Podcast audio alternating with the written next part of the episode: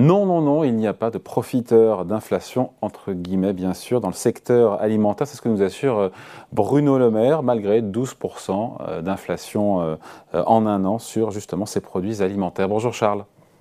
Bonjour David, bonjour tout le monde. Charles Sana pour le site Insolencia et donc le ministre de l'économie qui a commandé une étude sur le sujet donc à l'inspection générale des finances. Gros boulot puisqu'il a fallu prendre un échantillon d'une douzaine de produits alimentaires du quotidien, euh, les yaourts, les escopes de poulet, la baguette et j'en oublie. L'IGF, il faut expliquer un peu la méthode, a regardé ensuite l'évolution dans le temps des marges en fait des différents acteurs de la chaîne, euh, de cette chaîne-là de production, le distributeur, l'industrie agroalimentaire. Résultat, c'est un peu circulé, il n'y a rien à voir parce qu'apparemment aucun industriel n'en a profité pour augmenter ses marges. On referme le, sujet, on referme le, on arrête la vidéo là? Non, alors on peut, on, peut en discuter un petit peu, David. Alors d'abord, d'abord, bon, bah, l'IGF, euh, l'IGF travaille un peu, ça leur fait du bien, euh, c'est très bien. Euh, c'est pas un si gros boulot que ça pour euh, pour un organisme et un service comme l'IGF que de que d'étudier l'évolution des prix de 12 produits. Je vous assure, ils vont s'en sortir. C'est des gens qui la tête bien faite. Ils auraient pu même en étudier un petit peu plus.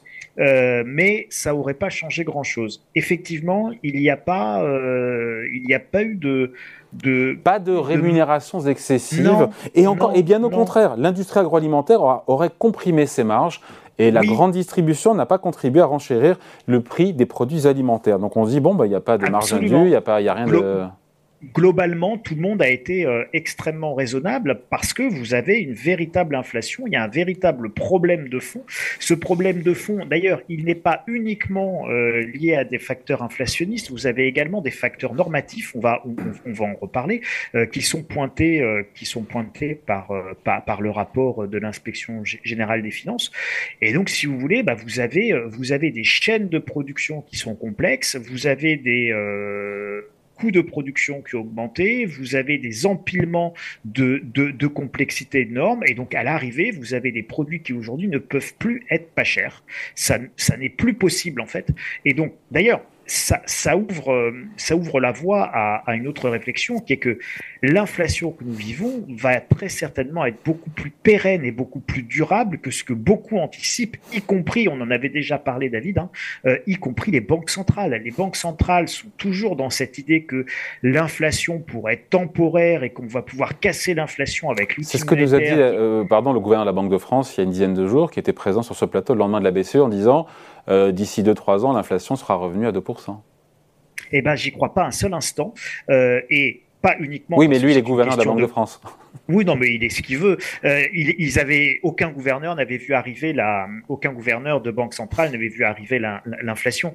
Euh, à croire qu'elle se voit mieux euh, du haut d'un grenier normand. Mais le, le, le, le, ce qui se passe, si vous voulez, c'est que vous avez des facteurs inflationnistes de fond.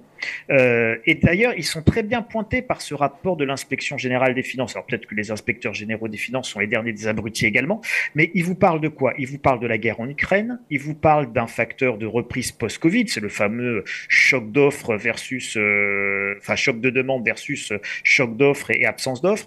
Euh, il vous pointe le réchauffement climatique, il vous, pointe, la flambée de l'énergie, il vous pointe les crises sanitaires animales. Euh, vous savez par exemple qu'aujourd'hui, euh, il y a, on a, on a, on a une grippe aviaire, donc on a moins de poulets, moins de canards, etc. Euh, demain, on aura une grippe porcine, on, a, on aura moins de cochons. Euh, après-demain, on aura une grippe, on, on, aura une, on aura des problèmes sur les, les ressources halieutiques et on aura plus de poissons ou moins de poissons.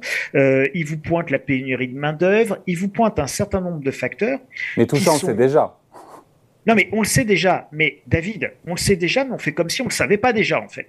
Donc, on sait qu'il y a tous ces facteurs et on vous dit non, mais l'inflation, vous inquiétez pas, elle va rester temporaire, elle va pas durer longtemps. Et puis, en plus, elle va pas aller haut du tout. Non, non, non, non, ça va bien se passer. Oui, mais David, je vous le, le, pétrole va pas augmenter de 50% tous les ans. Vous le savez, ça. Mais si le pétrole n'augmente pas de 50% tous les ans, que euh, vous avez, que vous continuez à avoir des pénuries de main d'œuvre, que vous continuez à avoir des crises sanitaires et des empilements de crises sanitaires, que vous continuez ou voire même euh, que vous amplifiez des phénomènes de raréfaction des ressources agricoles parce que vous avez des très forts épisodes caniculaires et vous avez les conséquences du réchauffement climatique. Euh, vous avez, vous rajoutez à ça des tensions sociales importantes. Vous rajoutez à ça le renchérissement quand même de l'énergie et peut-être faut-il se poser aussi la question de la transition et du coût de la transition euh, écologique et énergétique.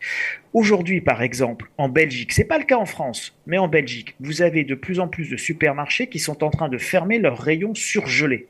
D'accord? Parce que faire marcher les congélateurs et la chaîne du froid à moins 20, moins 30, moins 40 degrés, c'est très compliqué. Je vous donne encore un autre petit exemple.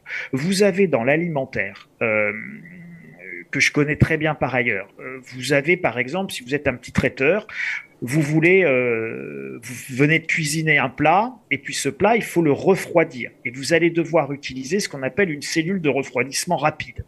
Une cellule de refroidissement rapide, ça va faire passer votre plat de plus 100 degrés à euh, moins 20 ou moins 30 en quelques minutes pour des raisons euh, d'hygiène. On peut tous bien comprendre. Hein. C'est une bonne idée, ça évite de rendre les gens malades, c'est encore plus aux normes, c'est encore plus mieux, plus, plus, plus. Sauf que ce sont, un, des machines qui coûtent très cher, deux, ce sont des machines qui consomment énormément d'énergie. Donc plus vous, et c'est ça hein, le, l'inflation normative sur le prix de vos produits alimentaires. Donc plus vous renforcez les normes d'hygiène, plus vous renforcez euh, la consommation énergétique pour avoir des normes d'hygiène meilleures. Et plus vous augmentez le coût en dehors même, David, de tout facteur inflationniste qui serait simplement euh, euh, le, prix de le prix du pétrole ou ce genre de choses. vous êtes en train de gérer en extinction le, toute la chaîne de production euh, toute la chaîne de transport, d'accord? Puisque les moteurs thermiques, c'est terminé en 2035.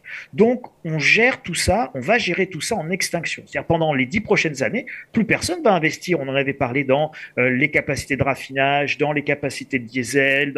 Vous faites comment pour transporter tout ça à moins 20, à moins 30, à moins 40 Donc, vous avez, et c'est également pointé par le, rapport de, l'inspection générale des finances, vous avez un empilement aussi euh, d'intermédiaires, euh, de participants sur la chaîne de, de, valeur.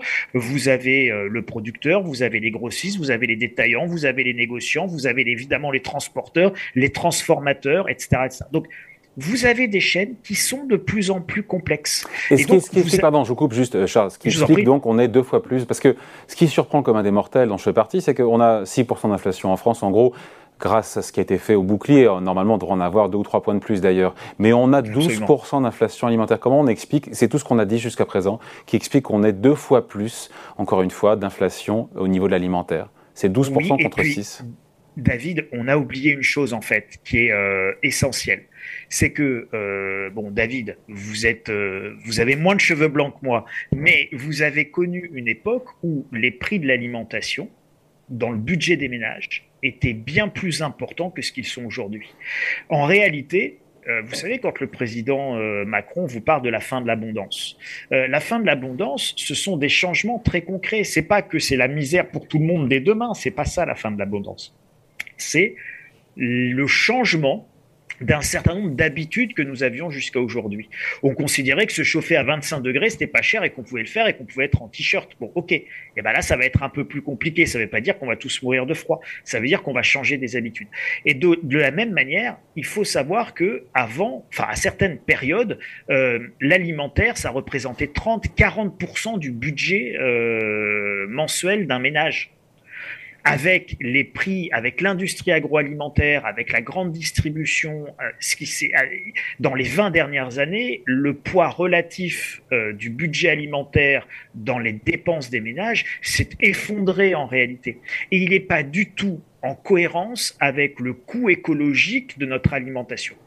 Donc, tout ça est extrêmement logique et cette inflation dans les prix alimentaires, non seulement elle va durer, non seulement elle va s'installer, mais en plus elle va considérablement s'amplifier et je vous donne simplement un exemple. C'est pas un produit alimentaire, mais c'est un produit du quotidien qu'on va acheter dans, dans, dans, dans, nos courses et qu'on utilise tous, qui est le papier toilette.